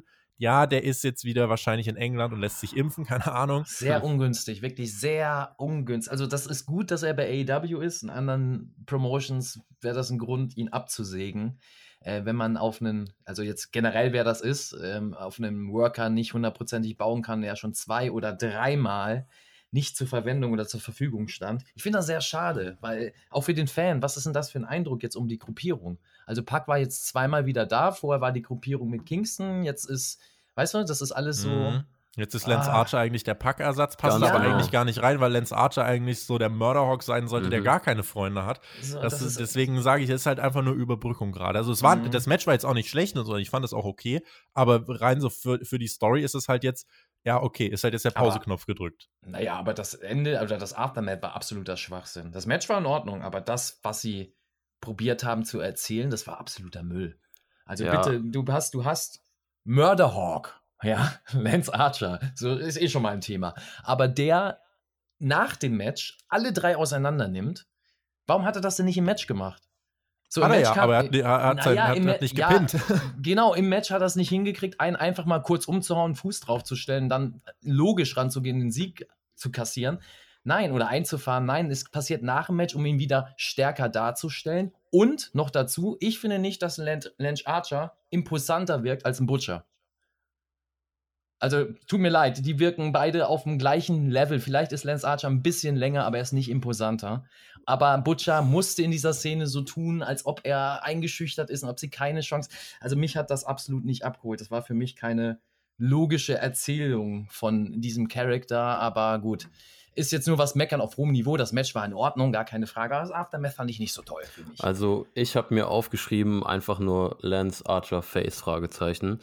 Ähm, weil ich finde, das kommt gar nicht rüber. Ähm, so jetzt aus dem Nichts ist er jetzt so ein Face, klar. Er kann immer noch die Leute überwalzen, weil er halt der Murderhawk ist, aber es passt irgendwie nicht. Auch mit Jake Roberts, wenn man sich anschaut, was sie vorher mit ihm erzählt haben fühlt er sich einfach wirklich jetzt an, wie du gesagt hast, Tobi, so ein Ersatz für Park, weil der halt gerade nicht da sein kann. Und ich finde, selbst da hätte man dann weiser auswählen können, wer der Aber Ersatz Hat man dann das Match soll. gebraucht, wenn es nur Ersatz ist? Also muss man dann dieses Match, ist, war das, hat es das Match? Man wollte die Storyline nicht pausieren. Man wollte generell, man will gerade bei AW keine Storylines pausieren. Alles, was man hat, muss jetzt gerade bei Dynamite stattfinden. Wirklich jede kleine Storyline muss ja, in einem Segment, einem Interview, ah. einem Match verpackt werden. Ja, aber man kann doch auch, ja, also ist ja in Ordnung, wenn du ein Segment, du hast gerade Nee, ist nicht in Ordnung. Ist nicht in Ordnung, weil es einfach too much ist irgendwann. Ja, gut, too much, das ist ein anderes Thema. Aber ich rede jetzt gerade davon, musste dieses Match unbedingt stattfinden, wenn du einen wichtigen Akteur gar nicht hast und einen zweiten einsetzt, der dadurch auch nicht. Hat Murderhawk dadurch profitiert? Ja, du willst halt Murderhawk gegen Eddie Kingston weitererzählen, wegen der Battle ja. Royal und so. Ich meine, da gibt es ja eine Vergangenheit, aber das, das wirkt schon. jetzt halt hier. Es wirkt, also, es sind einfach zu viele Sachen auch hier gleichzeitig. Du mhm. warst gerade bei Kingston gegen Park. Jetzt kannst du nicht einfach nochmal Murderhawk gegen äh, Kingston machen, weil Park jetzt gerade Urlaub macht. Also, das funktioniert halt nicht. Ja, das ist alles ungünstig. Gut, sie ist wahrscheinlich eine Notlösung, wie du sagst, und sie probieren das Beste rauszuschlagen. Aber gut ist es leider nicht im Endeffekt. Also. Apropos too much. Wir gingen Backstage. Jade Cargill, die mit Vicky Guerrero und Nyla Rose da stand, Red Velvet verprügelt hat, die Freundin von Brandy. 80 Fantastilliarden Menschen kommen da rein. Big Swall und Serena Deep machen den Safe. Evil Lees und Diamante schlagen sich auf die Seite von Cargill, Vicky und Nyla. Ich will eins direkt sagen. Das Gute war zuletzt immer noch, dass du die schwachen Sachen bei den AW-Frauen von den guten Sachen getrennt hast. Das heißt, sowas wie Serena Deep, äh, mhm. Thunder Rose, also die NWA-Frauen zum Beispiel, haben ihr eigenes Ding gemacht. Jetzt wirst du aber die guten und die schlechten alle zusammen. Es könnte ein gigantischer Clusterfuck werden. Und es ist, wie ich vorhin schon gesagt habe, ein absolutes WWE-Programm. Dieses Segment war sowas von absolut unnötig. Kein Mensch der Welt hätte das gebraucht. Ich bin davon nicht angetan. In keinster Art und Weise. Ja, geht mir genauso. Also ich wusste überhaupt nicht, wohin mit mir danach. Ähm, hab mir einfach nur gedacht, okay. Ähm, In die Kühltruhe. weiter bitte, next. Also, äh, nee, da habe ich echt nicht viel zu, zu sagen. Äh, hätte man sich gerne sparen können. Naja, man hat das gemacht, um zu zeigen, wie man es absolut nicht macht, damit was danach gefolgt ist, das mehr glänzen kann. Weil das man glänzt. Danach, ne? ja. Mhm. Siehst du, das konnte glänzen, dadurch, dass das andere schlecht war. Und dementsprechend, sonst hätte das nicht so geglänzt. Wir, wir, wir halten es mal positiv. Abaddon machte sich auf den Weg zum Ring, blutete alles voll, machte eine richtige Sauerei. Ihre nächste Herausforderin äh, oder ihr nächstes äh, großes Match könnte ja dann das sein gegen Hikaru Shida um den AW Women's World Title. Die Gegnerin hier bei Dynamite, das war Tasha Price, die auch Angst hatte, ging länger als dein Match gegen Matt Riddle, Mac, aber ein Squash war es dennoch. Sieg für Abaddon nach dem Cemetery Drive, der kann, kann, man das als Leichenfahrt übersetzen? Das wäre schon ein cooler Name für einen Finisher. Die Leichenfahrt. War, war, in jedem Fall kurz, aber effektiv. Ich muss sagen, Abaddon, auch wenn, keine Ahnung, wenn, wenn da irgendwelche Leute natürlich wahrscheinlich sagen, ja, die hat jetzt keinen krassen Athletenkörper oder was weiß ich. Ich muss sagen, ich finde das Gimmick und wie sie es umsetzt, ich finde das schön konsequent und kann hier irgendwas mit anfangen. Irgendwas daran mag ich. Ja, hatte das denn auch so viel Nutzen wie mein Match gegen Matt Riddle? Das ist so die Frage dahinter, wenn du das schon reinwirfst, ja. Aber ich glaube, das hat im ersten Moment auf jeden Fall einen Nutzen gehabt, zumindest bei mir, weil ich bin ein sehr großer Horrorfan und ein sehr großer Kritiker, Horror und Wrestling zu verknüpfen. Ähm, ich finde, hier hat man gezeigt, dass es möglich ist, ein Horror-Gimmick gut umzusetzen.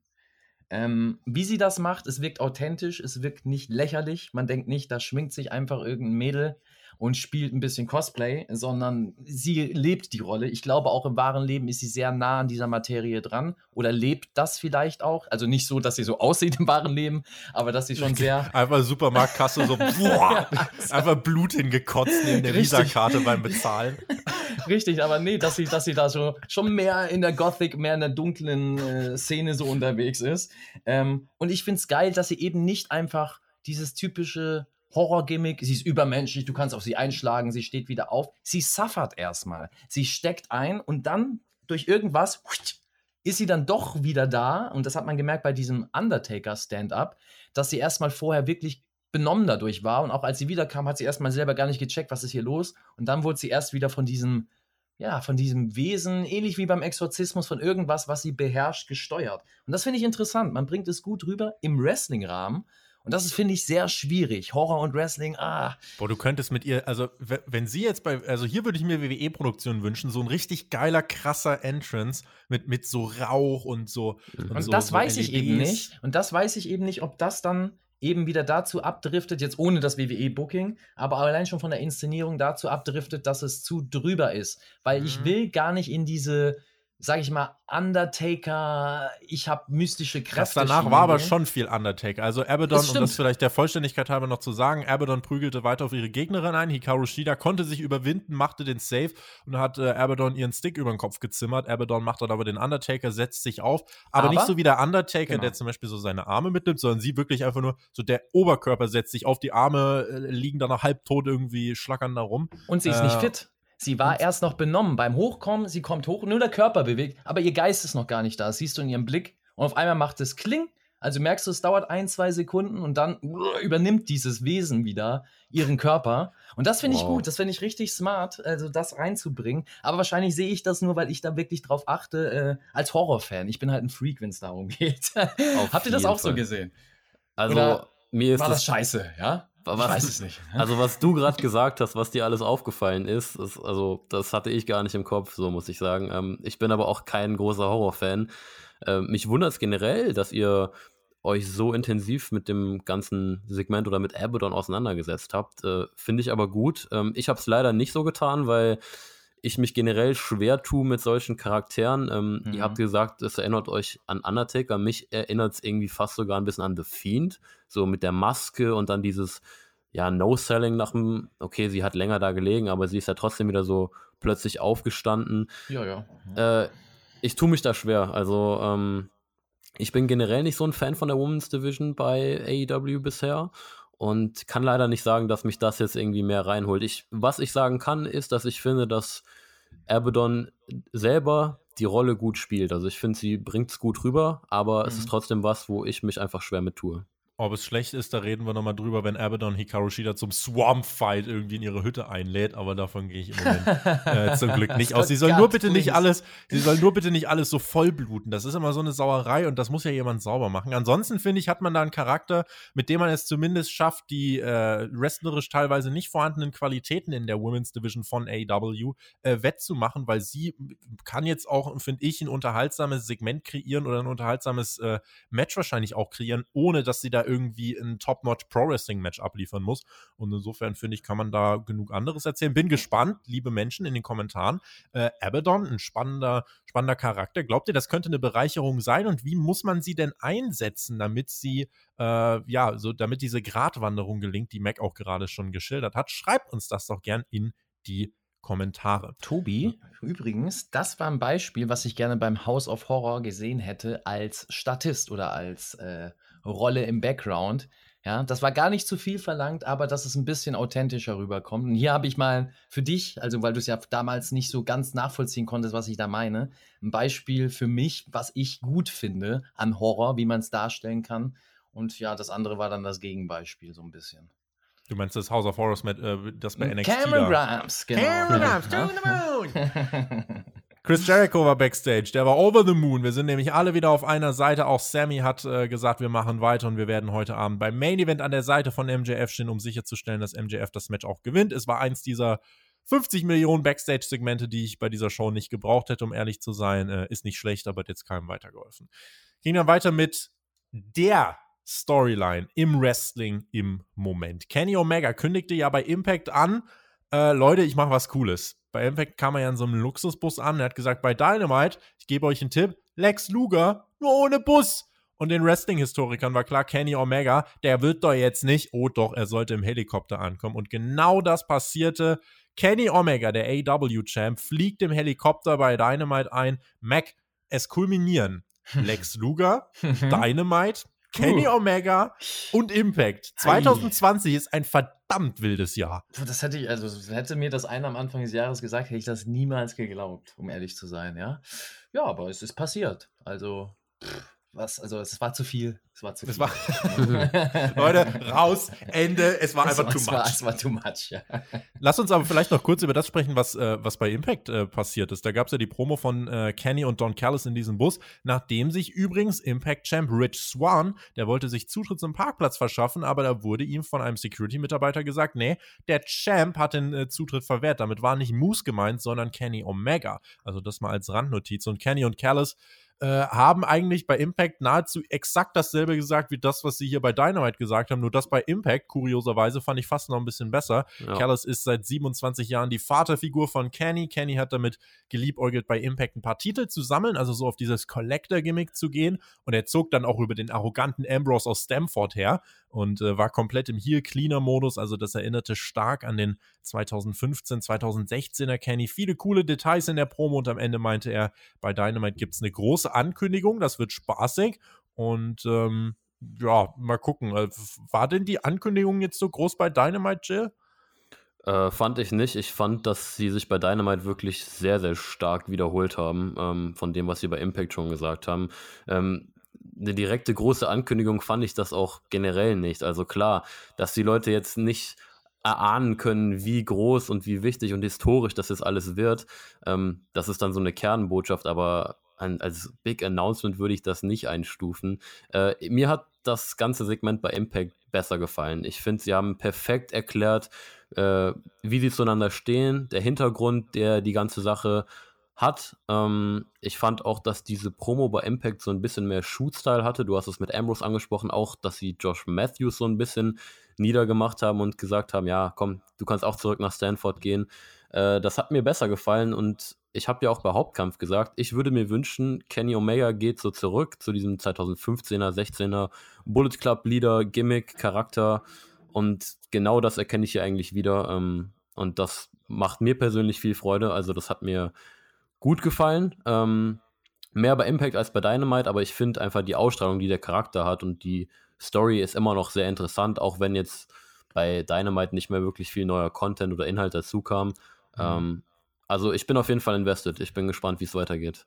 Er wurde auch angekündigt von Justin Roberts. Er hat nun 27 verschiedene Singles-Titles äh, gehalten, 12 äh, Matches äh, am Stück jetzt gewonnen, unbesiegt in den letzten 466 Tagen in sanktionierten Singles-Matches und ganz, ganz viele Details. Und da stand also der neue AEW World Champion Kenny Omega. Die Besen Girls waren wieder da. Und Kenny, der sonst eigentlich im nerdigen Schluffi-Style rauskommt, äh, dieses Mal sogar mit weißem Jackett. Don Callis an seiner Seite als schmieriger Heel, finde ich, kann man kaufen. Und dann im Ring Tony Schiavone meinte, ey, ich bin seit 19 1983 im Wrestling-Business.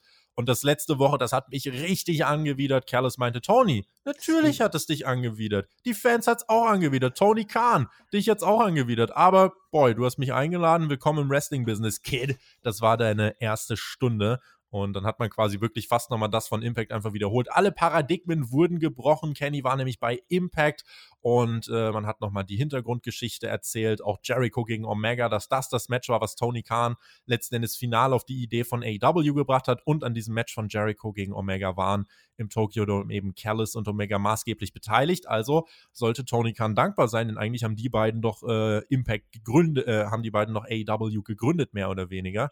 Kenny meinte dann auch noch, ich war keiner von den äh, anderen, äh, die zu Tony sind und meinten, kannst du meine Freunde hier einstellen? Nö, nö, nö. Nö, ich habe gewartet. Und letzte Woche haben wir Lüge. einfach, letzte Woche haben wir einfach alle geworkt, meinte er. Tony Khan hat's gefressen, die Fans haben äh, es gefressen. Und wer es nicht gefressen hat, ist mir eigentlich auch scheißegal. We are just getting started. Good night, goodbye, bang.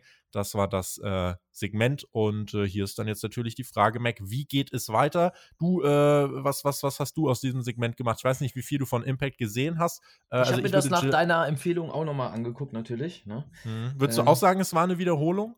Ja, aber muss man ja auch. Man hat zwei verschiedene Promotions, zwei verschiedene TV-Shows oder eine TV-Show und eine Internet-Show. Musst ja. du. Also du musst den Fans ja. gerecht werden, die tatsächlich nur für AEW ihr Geld ausgeben. Und dem musst du das erzählen. Deswegen finde ich es gut, dass man es nochmal aufgegriffen hat. Ich habe es umgekehrt gesehen. Also ich habe jetzt erst die Promo bei AEW gesehen äh, und fand das gut, also den Inhalt der Promo, heißt, dass Omega gesagt hat, ähm, er hat den äh, Nepotismus, also den Nepotismus angesprochen, also angesprochen von der Vetternwirtschaft, die da läuft im Wrestling-Business an sich, aber in dem Fall vor allem bei der AEW, in seinem Fall, verknüpft, verknüpft er richtig smart und Gewinn einbringt für die Story, finde ich. Auch, dass er sagt, dass er kein Wrestling macht, sondern es eine Art-Performance ist, mhm. ist ein guter Fakt und ein kleiner Shoot an die ganzen Cornet-Argumentationen da draußen. Äh, was ich sehr gut finde, weil jetzt hast du wieder beide Lager gestärkt. Ja, die Cornette-Jünger, äh, ja, die, die anderen Jünger, äh, ja, es gibt, es gibt Krieg, ja, und er, er, polarisiert und das willst du. Und das macht ein John Cena auch oder hat er auch immer gemacht. Er hat polarisiert und Omega probiert das auf einer anderen Metaebene, aber trotzdem auch zu polarisieren. Und das schafft er. Ein Cornette dreht durch und die hm. ganzen Leute, die das vertreten, drehen noch mehr durch, ja, und ah, die anderen drehen durch, weil sie durchdrehen. Also jeder dreht durch und im Endeffekt gewinnen wir, also die Zuschauer, und das finde ich gut. Ähm, ja, K-Fake-Character, Omega, ähm, finde ich gut, in welche Richtung das geht.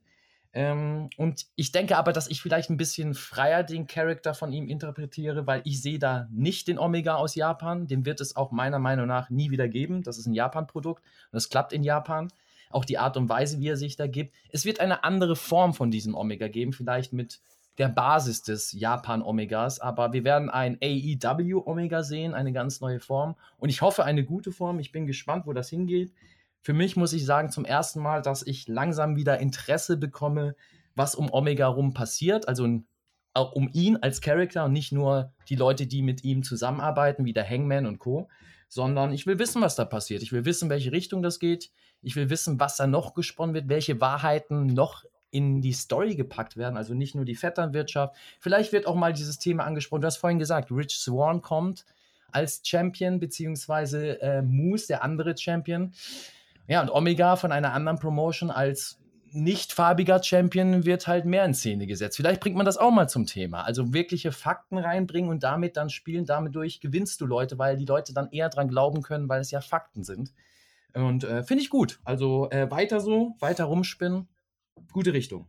Ich denke, ein Crossover wird auf jeden Fall kommen. Das Ding ist auch, äh, weil, weil du es gerade so gelobt hast, das Interesse äh, an Omega ist bei dir hoch. Ich finde generell den Act, also Omega und, ähm, und Don Callis zusammen, das hatten wir jetzt bisher noch bei keinem AEW äh, Singles-Title, dass es so eine, so eine Konstellation als Titelträger gab. Also wirklich, dass es den Heel-Champ gab mit seiner Vaterfigur an seiner Seite äh, und das ist halt einfach ähm, ne, nach Chris Jericho und äh, John Moxley ist das jetzt einfach ein nächster Schritt und ich glaube, mit diesem Act kannst du in sehr, sehr viele verschiedene Richtungen gehen. Ich will noch ganz kurz äh, bei was anderem bleiben, was noch bei Impact passiert ist äh, und ihr merkt übrigens, es braucht keine Impact-Review, weil alles, was relevant ist, passiert bei Dynamite einfach nochmal. Insofern, äh, bei Impact gab es noch einen äh, gekauften Werbeeinspieler von Tony Khan, der stand da mit Tony Schiavone und meinte Skibone und, und Skiwall und meinte, ey, ich könnte Kenny den ganzen Kram ja auch einfach verbieten. Ich meine, äh, der ist ja immer noch bei AW unter Vertrag. Ich mach's aber nicht. Ich bin doch ein gnädiger Mann. Es gibt ja sogar Gerüchte, die besagen, ich könnte den ganzen Bums hier einfach aufkaufen. Äh, Tony, also Tony Schiavone, hast du nicht hier auch mal gearbeitet auf dem Kaffee? Und Tony meinte, ja, kurz danach war ich 18 Jahre out of business. Und, und alle Fans, mein, oh! Und es war in meinen Augen tatsächlich sehr unterhaltsam. Äh, ich habe auch vom Großteil wahrgenommen, dass sie das lustig fanden, ohne dass es zum Fremdstehen war. Tony Khan äh, da wirklich bei der anderen Promotion auch mit so einer, ja, äh, arroganten Milliardärsrolle, aber trotzdem auf eine sympathische Art und Weise irgendwie, weil es ist halt Tony Khan und äh, das ja, fand ich eigentlich ganz cool. Er ist halt trotzdem so dieser Wrestling-Geek, Mac, ne? Also, das ist jetzt die Frage. Ja, aber das ist das schlimm? Also, ich das ist jetzt die Frage, die ich jetzt stellen würde. Äh, also, weil ich bin jetzt zum Beispiel der Meinung, ich brauche Tony Khan jetzt nicht regelmäßig, nur halt bei Sachen, die die Company wirklich existenziell betreffen. Und ich meine, ein Champion, der bei einer anderen Show auftritt, ist durchaus was, wo der Promoter sich mal melden kann. Äh, insofern fand ich das jetzt in dem Fall, muss ich sagen, ganz gut. Äh, er muss jetzt nicht jede Woche auftreten. Nee, das muss er nicht. Er muss auch nicht zu präsent sein. Aber ich finde es nicht schlimm, dass man den mal sprechen hört als Boss. Ich finde es auch nicht schlimm. Also da geht ja oft die Kritik raus, die absolut nicht objektiv ist, die immer kommt. Oh, guck mal, das ist ja der sieht ja aus wie so ein, wie so ein Geek, das ist so ein Junge, der hat einfach nur Geld von seinem Daddy. Ja, aber er hat das Geld, eine Promotion ins Leben zu rufen und Boss zu sein. Und im wahren Leben ist das, geht dir doch auch nicht davon aus, oh, der Chef sieht komisch aus, den nehme ich nicht ernst. Nee, wenn er dein Chef ist und das Geld hat, dann hast du ihn ernst zu nehmen. Und der muss nicht unbedingt ein mittelalter Mann sein, der im Anzug dasteht, um seriös zu wirken. Der kann auch der Geek sein, der vielleicht auch die Fanbase hat, aber wenn die Fanbase das Geld einbringt, dann ist doch alles gut. Also die Kritik verstehe ich nicht. Man sollte ihn ernst nehmen als Chef, egal wie der aussieht. Und ähm, ja, seine Handlungen oder beziehungsweise das, was er macht, sollte man werten. Und das, was er jetzt gerade macht, ist, dass er Partei bezieht für AEW. Das heißt, für die AEW-Fans. Er verteidigt seine Promotion und ähm, ja, redet die andere Promotion schlecht, um sie dann doch besser dastehen zu lassen damit, dass er sie überhaupt erwähnt und sich überhaupt die Zeit nimmt. Man hat ihn ja vorher nicht gesehen oder kaum gesehen, sich mal vor eine Kamera zu stellen und was ja, zum Thema zu sagen. Also scheint ihn das doch irgendwie zu triggern. Und das finde ich gut. Also, das ist eine gute Erzählung. Und ich glaube, das holt die Fanbase bzw. die Zielgruppe perfekt ab, oder nicht? Ja, in meinen Augen hat der Auftritt von Tony Khan diese ganze Story auch ein bisschen bestärkt, weil man sieht ihn halt nicht oft. Und das wirkt halt dann auch authentischer, finde ich. Also ich hatte gar kein Problem damit. Eine klitzekleine Kritik, die ich sogar hätte, ich glaube, wir waren uns jetzt alle einig, dass wir die Entwicklung dieses Charakters und der, des ganzen Acts bisher gut finden. Eine Sache, die mir aufgefallen ist, bei Impact ist man tatsächlich mehr darauf eingegangen als bei Dynamite selber. Bei Impact hatten wir Tommy Dreamer, das habe ich gesehen, und vor allem mhm. Rich Swan, die auch wirklich gesagt haben, so, hey, ähm, was geht hier gerade ab, das gefällt mir nicht, so, ähm, ich habe ein Problem damit. Bei Dynamite war klar, man hat es hier und da mal angesprochen, aber da ist jetzt auch niemand gewesen, der irgendwie direkt zu Kenny Omega wollte und, und gesagt hat, hey, was soll das eigentlich so? Ähm, mhm. ja, ich hoffe, ich, da ist, ich glaube, da ist der Name John Moxley vielleicht jemand, der, wenn er jetzt wiederkommt, äh, sagen könnte, Leute, äh, äh, Kenny Omega, wenn du dich jetzt versuchst bei Impact zu verstecken, dann äh, komme ich jetzt mal dahin und zerpflück ja. da ein paar Leute. Oder dann vielleicht auch, was man angedeutet hat, Rich Swan, der jetzt dann bei AEW auftauchen könnte. Also da hast du auf jeden Fall äh, im Moment aber trotzdem noch eine Sache, von der Impact mehr profitiert als AW auf jeden Fall. Ja, vielleicht hätte man tatsächlich, wie du sagst, ein paar Segmente weniger gebracht, aber dafür die Segmente wie das hier ausführlicher gebracht. Ja. Weil da gebe ich euch recht, das habe ich gar nicht bedacht, das wurde hier gar nicht erzählt bei AW. Also, dass es ja durchaus für jeden anderen Worker ja auch Konsequenzen hat, dass es jetzt auf einmal diese Überlappung gibt. Und ähm, ja, ist spannend. Ja, stimmt, das hätte man noch einbringen müssen. Stimmt schon. Wir hatten dann den Card Rundown für die kommende Woche. Cody gegen Angelico, Matt Hardy und Private Party gegen den Hangman John Silver, Alex Reynolds. SCU trifft auf The Acclaimed. Evil East und Diamante gegen Serena Deep und Big Swall. Und dann wurde uns mal eben ein eventreicher Plan präsentiert am 23. Dezember. Also, wer von euch dachte, AEW macht Pause, es könnte euch klemmen. Am 23. Dezember die Ausgabe vor Weihnachten. Da gibt es den Holiday Bash. Die mhm. Review von uns wird es dann äh, einige Tage später geben. Am 24. gibt es bei uns das große Christmas Special. Eine große, über drei Stunden lange Podcast-Ausgabe. Da könnt ihr euch schon mal drauf freuen. Äh, die Dynamite Review an Heiligabend, die äh, würden wir dann mal auf wann anders verschieben. Ihr werdet es uns nachsehen. Am 30. Dezember gibt es dann New Year's Smash Night One mit Special Commentator Chris Jericho. Diese Ausgabe wird auch live live stattfinden. Das wird kein getaptes Ding, sondern das wird live stattfinden. Auch da die Arbeiten Review die mit Tajiri zusammen? Wie bitte? Arbeiten die jetzt mit Tajiri zusammen oder warum Smash? Ja, es gab Smash ja mal die Brothers. Promotions von, von äh, die Promotion von ihm tatsächlich Smash Wrestling in Japan äh, einige Jahre lang. Deswegen wäre es ganz lustig. Japan-Verbindung, Tajiri, Smash. Also, ich sehe da schon die deutlichen Zeichen. Nein, Spaß. Ja. Am 6. Januar der New Year's Smash. Äh, heißt es Smash oder Smack? New Year's Smash, ne? Weil meine Autokorrektur hat hier Smack gemacht. Äh, Teil 2 dann übrigens mit Special Guest. Snoop Dogg! Einfach mal ordentliche Mainstream-Offensive, aber Snoop Dogg war ja mit Cody unter anderem in dieser Go Big Show, die dann jetzt bald startet. Insofern war das wahrscheinlich ah. gar nicht so schwer, oh, den dann noch Sasha zu holen. Banks confirmed. Sasha Banks, Sasha confirmed. Banks confirmed. Easy. äh, Sasha Banks verliert gegen Jade Cargill in drei Minuten in drei, nach drei dem Minuten Einsatz eines Vorschlaghammers von Jack. Ja. okay, oh schlimmer wäre gegen Brandy, wenn sie gegen oh Brandy verlieren würde. Oh Gott. Aber gut. Also vielleicht, ihr seht, äh, uh, vielleicht ist das eine neue Buddy von Brandy. Ja, ja vielleicht weiß, wird das auch so eine Mixed Tag mit Shaq und Cargill gegen ähm, Cody. Oh, ja. Puh. Mhm. Das ist natürlich gegen fantastische Sting, Werbung. Gegen Sting und äh, wie hieß sie? Adomin? Äh, äh, ja, ihr, ihr, wisst, wen ich meine. ja, ja. ja? Um den, um den 25-8 Never Ending Openweight Title European Titel äh, irgendwas.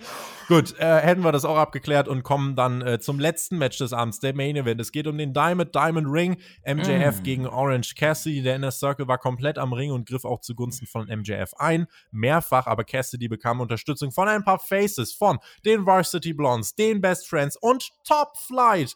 Und viele, ja, eigentlich spielte sich fast mehr außerhalb des Rings ab als im Ring. MJF hatte irgendwann den Baseballschläger von Jericho zugeworfen bekommen, versuchte den Eddie Guerrero-Move zu machen, aber Cassidy war schlauer und fing den Baseballbat einfach nicht. Drehte den Spieß um. Der Referee hat das dann gesehen und äh, hat dann äh, ja gesehen, wie MJF eigentlich den Schläger in der Hand hatte. Es gab aber keine Disqualifikation. Cassidy mit einigen Near Falls außerhalb des Rings ist dann alles außer Kontrolle geraten. Alle fingen sich an zu prügeln. Mittendrin hat MJF einfach abgestaubt, äh, nachdem Miro noch herauskam. War wahrscheinlich äh, angepisst, weil Cyberpunk noch so verbuggt ist. Hat äh, sich Was? dann äh, den Frust von der Seele clotheslined und MJF staubte dann ab. Ein Match, bei dem, wie gesagt, wahrscheinlich mehr Outside Interference als Wrestling Move vorhanden war.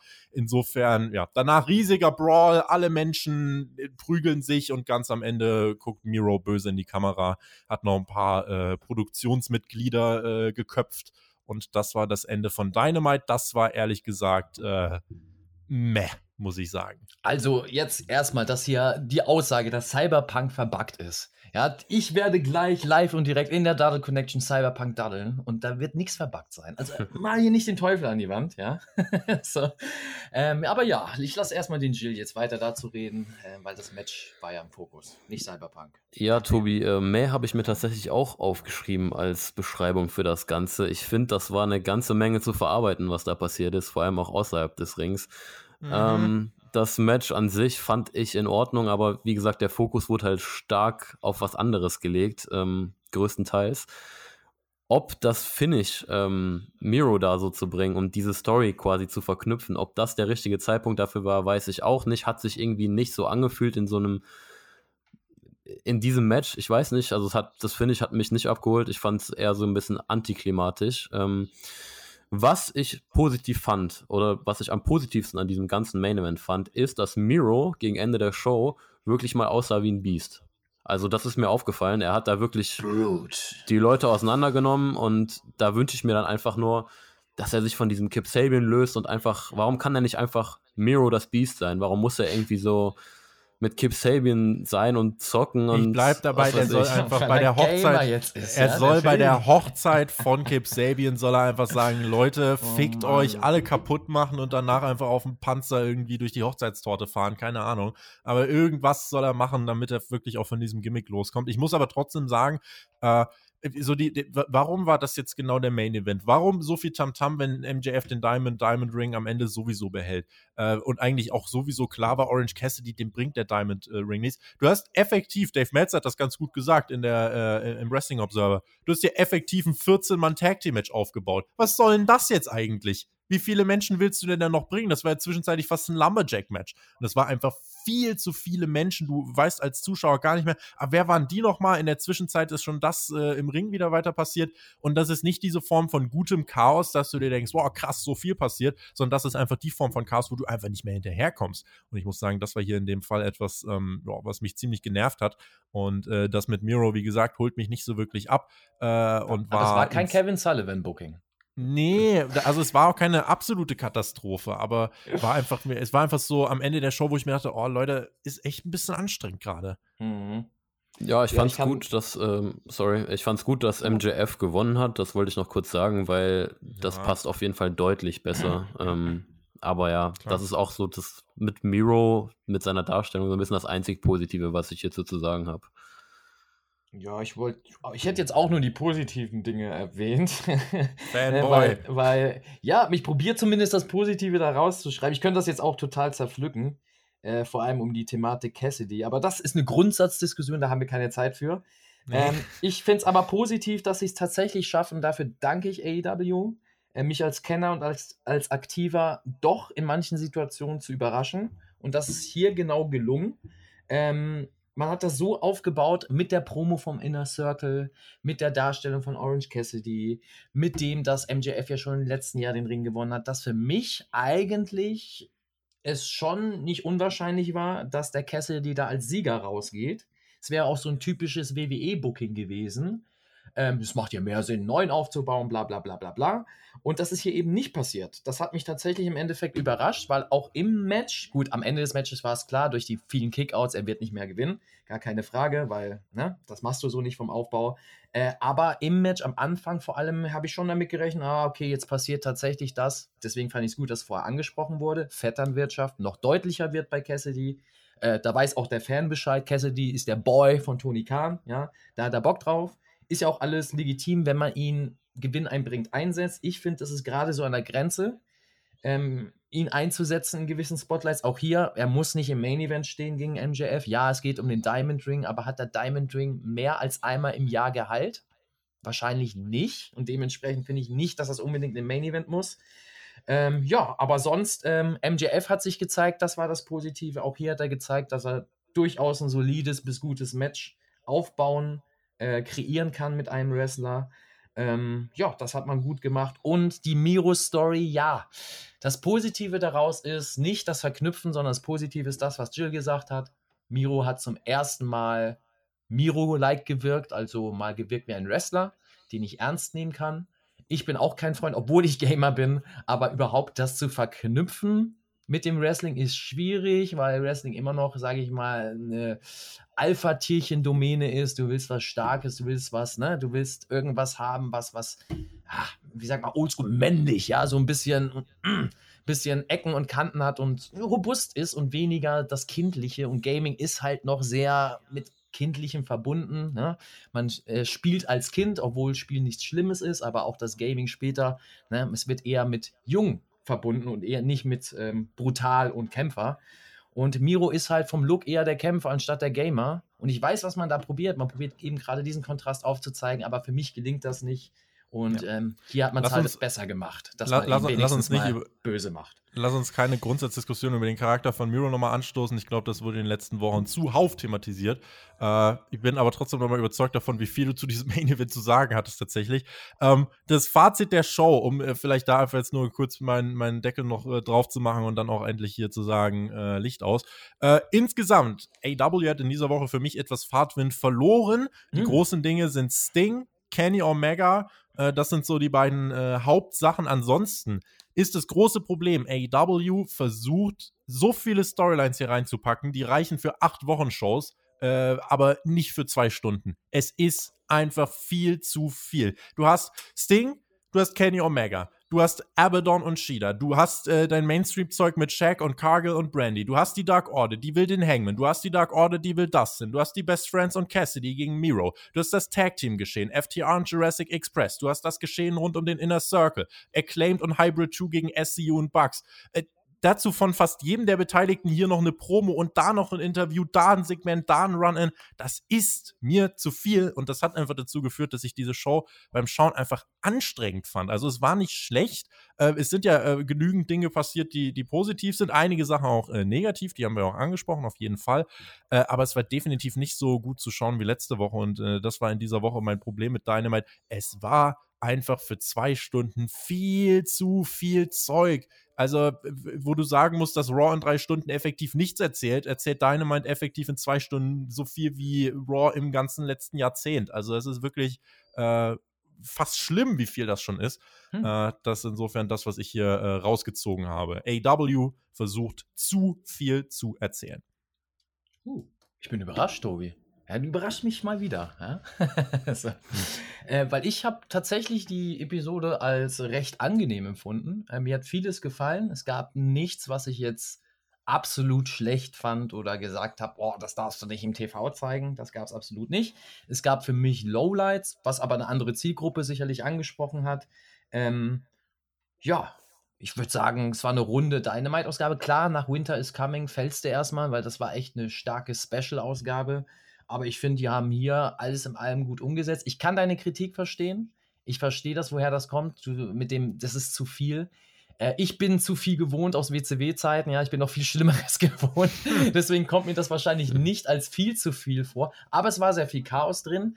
Ähm, man muss auch unterscheiden, gutes und schlechtes Chaos. Ja, vielleicht war es zu viel solides Chaos bei dir, dass es dann doch nicht so gut rüberkam. Äh, ich fand alles in allem würde ich der Dynamite doch noch, vielleicht im 2,9, aber gerade noch im Zweierbereich geben für die Episode und nicht nur eine befriedigend. Ja, ich glaube, ich liege irgendwo so zwischen euch beiden hierbei. Ähm, also ich fand auch, dass es alles ein bisschen viel war diese Woche. Ähm, für mich war aber am wichtigsten, dass man diese großen Stories, die man letzte Woche aufgebaut hat, dass man da einen guten Follow-up kreiert. Und ich finde, das hat man eigentlich relativ gut geschafft. Also das Interesse bei mir ist weiterhin da, bei Sting, bei Kenny Omega, äh, beim Inner Circle. Ähm, das ist weiterhin vorhanden und das war für mich am wichtigsten diese Woche. Dazu hatten wir auch einen richtig, richtig coolen Opener. Ja, wir hatten auch Sachen, die für mich auch zu viel waren und auch Lowlights, aber aufgrund dessen, dass die großen Stories für mich ordentlich weitergeführt wurden, würde ich sagen, dass es auf jeden Fall eine sehr solide Show war. Damit würde ich sagen, Deckel drauf auf diese Dynamite Review. Vielen lieben Dank an euch beide fürs Dabeisein. Vielen lieben Dank an alle Hörer, die das hier gehört haben. Schreibt uns auf jeden Fall eure Meinung zur Show in die Kommentare. Stimmt ab auf www.spotfight.de und wenn ihr Bock habt, dann unterstützt uns doch sehr gern auf Patreon unter patreon.com slash spotfight Podcast. Jill, auch dir nochmal vielen lieben Dank. Dich werden wir tatsächlich zeitnah wohl nochmal hören. Wir müssen ja im Moment, äh, wir müssen im Moment ja äh, hier einmal komplett äh, alles drunter und drüber planen. Insofern gucken wir mal äh, und ich bin auch gespannt, äh, was die Leute dazu sagen. Damit vielen lieben Dank an euch beide. Ich sage GW, genießt Wrestling und macht's gut. Bis zum nächsten Mal. Auf Wiedersehen. Tschüss. Tudalu. Ciao.